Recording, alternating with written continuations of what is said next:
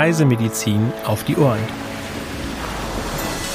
Ihr Podcast mit aktuellen und wissenswerten Informationen aus der Reise- und Impfmedizin.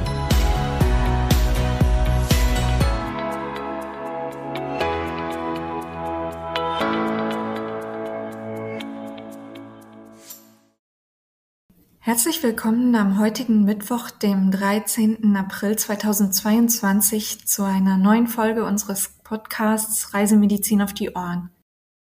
Diese Woche begrüßen Sie meine Kollegin Dr. Sandra Wittek und ich, Nora Maar. Ja, auch von mir ein herzliches Willkommen und schön, dass Sie heute dabei sind. Wie immer starten wir mit den aktuellen Meldungen. Tollwut in Malaysia. Im März ist ein 40-jähriger Mann im Distrikt Petaling, Bundesstaat Selangor, verstorben. Mitte Februar wurden an einem Fähranleger in Cebu im Bundesstaat Sarawak drei Menschen von einem tollwutverdächtigen Hund attackiert. Im vergangenen Jahr wurden vier Todesfälle nach Hundebissen im Bundesstaat Sarawak bestätigt. 2020 wurden neun Erkrankungen gemeldet. 2019 wurden sechs Fälle verzeichnet. Im Juni 2017 wurden die ersten bestätigten Fälle in Ostmalaysia auf der Insel Borneo registriert. Seitdem wurden 32 Todesfälle im Bundesstaat Sarawak bestätigt und zwei weitere Menschen sind erkrankt. Bei mindestens 17 Betroffenen wurden Hundebisse bestätigt. Aufklärungskampagnen wurden gestartet. Außerdem sollen Hunde und Katzen geimpft werden. Es wird vermutet, dass das Virus durch streunende Hunde aus Indonesien eingeschleppt wurde. Nach verdächtigen Tierkontakten sollte umgehend eine postexpositionelle Versorgung eingeleitet werden. Weiter geht es mit Dengue-Fieber in Timor-Leste. Seit Beginn des Jahres sind bereits etwa 3715 Menschen erkrankt und 44 verstorben. Kinder und Jugendliche unter 14 Jahre sind am stärksten betroffen. Die meisten Fälle wurden in Dili registriert. Im gesamten Vorjahr wurden circa 900 Erkrankungen mit neun Todesfällen gemeldet. Beachten Sie den Schutz vor den überwiegend tagaktiven Überträgermücken. Westnilfieber in den USA. Ende Januar wurde der erste Fall in diesem Jahr im Bundesstaat Mississippi gemeldet. Anfang April wurde eine Infektion im County Dallas im Bundesstaat Texas bestätigt. Der Höhepunkt der Saison ist von Juli bis Oktober. Eine Übertragung ist allerdings ganzjährig möglich. Im vergangenen Jahr wurden landesweit 2695 Infektionen und 191 Todesfälle bestätigt. Am stärksten betroffen waren die Bundesstaaten Arizona, Colorado, Kalifornien und Nebraska. Beachten Sie den Mückenschutz. Und zuletzt haben wir noch eine weitere Meldung zu Denguefieber. Seit Beginn des Jahres wurden in Vietnam 10.280 Erkrankungen und vier Todesfälle registriert. 2021 wurden ca. 68.270 Fälle gemeldet, 21 Menschen sind verstorben. 2020 wurden bis Ende November etwa 121.940 Infektionen und 19 Todesfälle registriert. Achten Sie auch hier auf einen guten Schutz vor den überwiegend tagaktiven Überträgermücken. Weitere aktuelle Meldungen finden Sie unter www.crm.de/aktuell. In unserer Rubrik CRM Fachwissen geht es heute um das Reisen mit psychischen Erkrankungen. Nora, was kannst du uns dazu berichten? Beim Thema Vorerkrankungen auf Reisen fällt der Blick schnell auf Herz-Kreislauf-Erkrankungen, Lungenerkrankungen, Diabetes oder ähnliches. In Vergessenheit geraten hier oft die psychischen Erkrankungen. In einer DGS-Studie also einer Studie zur Gesundheit Erwachsener in Deutschland des Robert-Koch-Instituts, wurden bei 27,7 Prozent der 5.318 Probanden innerhalb eines Jahres Anzeichen von mindestens einer psychischen Erkrankung festgestellt. Dabei lag die Prävalenz bei Frauen mit 33 Prozent höher als bei den Männern mit 22 Prozent.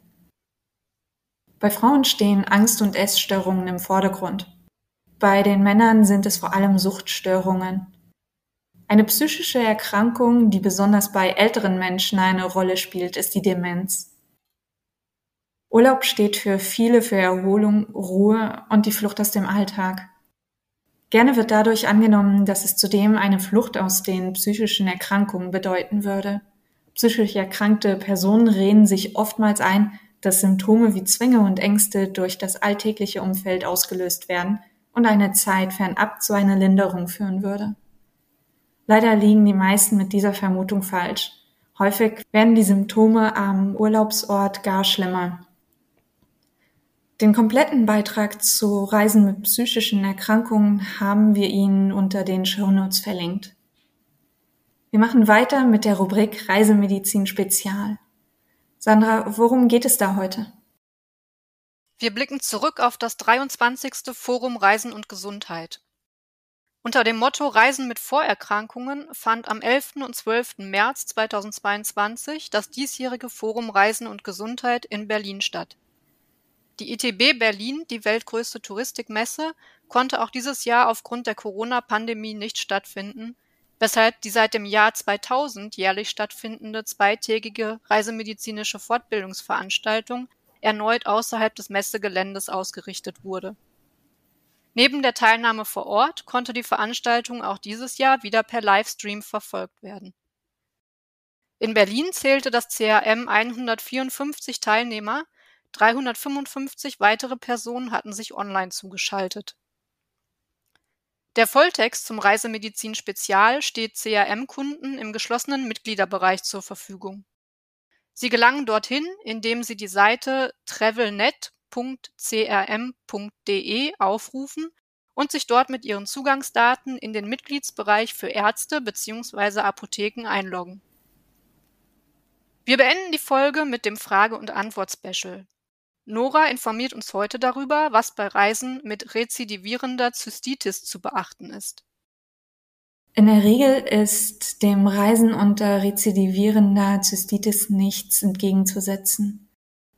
Bei der Reiseplanung ist darauf zu achten, dass stets die Möglichkeit besteht, eine Toilette aufzusuchen. Eventuell symptomfördernde Situationen wie nasse Badebekleidung und das Sitzen auf nassen Steinen spielen zwar nur eine untergeordnete Rolle, sollten gegebenenfalls dennoch vermieden werden. Im Vorfeld der Reise ist eine ärztliche Ursachenklärung anzuraten. Werden Ursachen wie Fisteln, Steine, Stoffwechselerkrankungen oder ähnliches ausgeschlossen, kann eine antibiotische Rezidivprophylaxe besprochen werden. Für die Reise sind Teststreifen mitzuführen und nach ärztlicher Abklärung eventuell ein Antibiotikum zur Selbsttherapie. Auch wenn die Gefahr einer gesteigerten Miktion besteht, sollte ausreichend Flüssigkeit zu sich genommen werden. Dies gilt insbesondere bei Aufenthalt in den Tropen oder in der Wüste. Ja, vielen Dank, Nora, für diese Informationen. Damit sind wir für heute am Ende angelangt und möchten uns von Ihnen verabschieden. Gerne können Sie auch unseren Newsletter CRM Spot als E-Mail-Infoservice beziehen. Zur Anmeldung gelangen Sie unter www.crm.de slash newsletter. Für Anregungen und/oder Fragen senden Sie uns gerne eine E-Mail an info@crm.de. Auch ich möchte mich verabschieden und wünsche Ihnen noch eine schöne Woche. Wir danken Ihnen fürs Zuhören und würden uns freuen, wenn Sie auch bei der nächsten Folge unseres Podcasts wieder dabei sind.